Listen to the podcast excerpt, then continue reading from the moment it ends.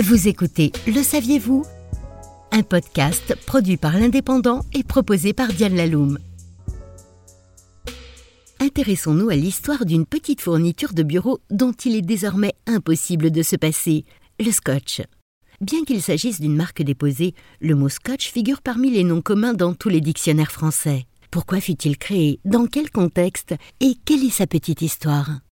Le principe du ruban adhésif fut inventé en 1925 par Dick Drew. Ce jeune Américain assistant au laboratoire de l'entreprise 3M travaille sur la mise au point d'un produit qui pourrait permettre aux industriels du secteur automobile de peindre proprement leurs voitures. Il est important de savoir qu'à cette époque, les carrosseries sont bicolores, elles ont vraiment le vent en poupe et la mode est aux grosses bandes de peinture.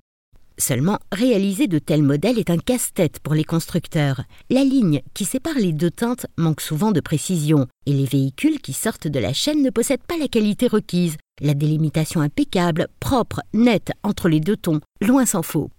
Dick Drew met alors au point un adhésif propre à délimiter les deux zones de peinture. Il pense à tout, et afin que les ouvriers retirent plus facilement les bandes de masquage, il fait en sorte que seuls les bords du ruban soient adhésifs.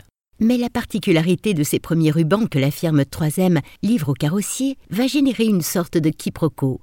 En effet, les peintres carrossiers ne voient dans cette curiosité de fabrication qu'un souci d'économiser de la colle, et ils franchissent le pas avec un certain humour en baptisant Scotch, écossais en langage familier, cette bande qui pourtant leur simplifie la vie.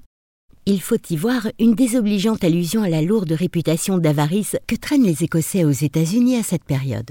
Quoi qu'il en soit, agressive ou amusante, la boutade contribue à la notoriété grandissante du ruban dans les usines automobiles de la fin des années 1920. En 1930, 3M commercialise un ruban adhésif très proche de celui que nous connaissons aujourd'hui, et plutôt que d'ignorer la plaisanterie des carrossiers, les dirigeants s'emparent habilement du surnom que les peintres ont amicalement accolé à l'invention de Dick Drew. La firme poussera plus tard l'allusion jusqu'à embellir les boîtes et l'extrémité du ruban d'un dessin de tartan, étoffe traditionnelle d'Écosse. Né sous le signe de la radinerie, ce scotch-là fera fortune.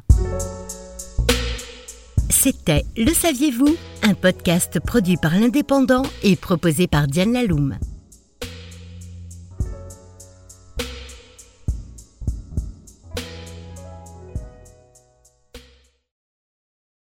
Retrouvez cette émission et toutes nos productions sur Radio Indep et en podcast sur l'indépendant.fr, nos réseaux sociaux et votre plateforme de streaming favorite.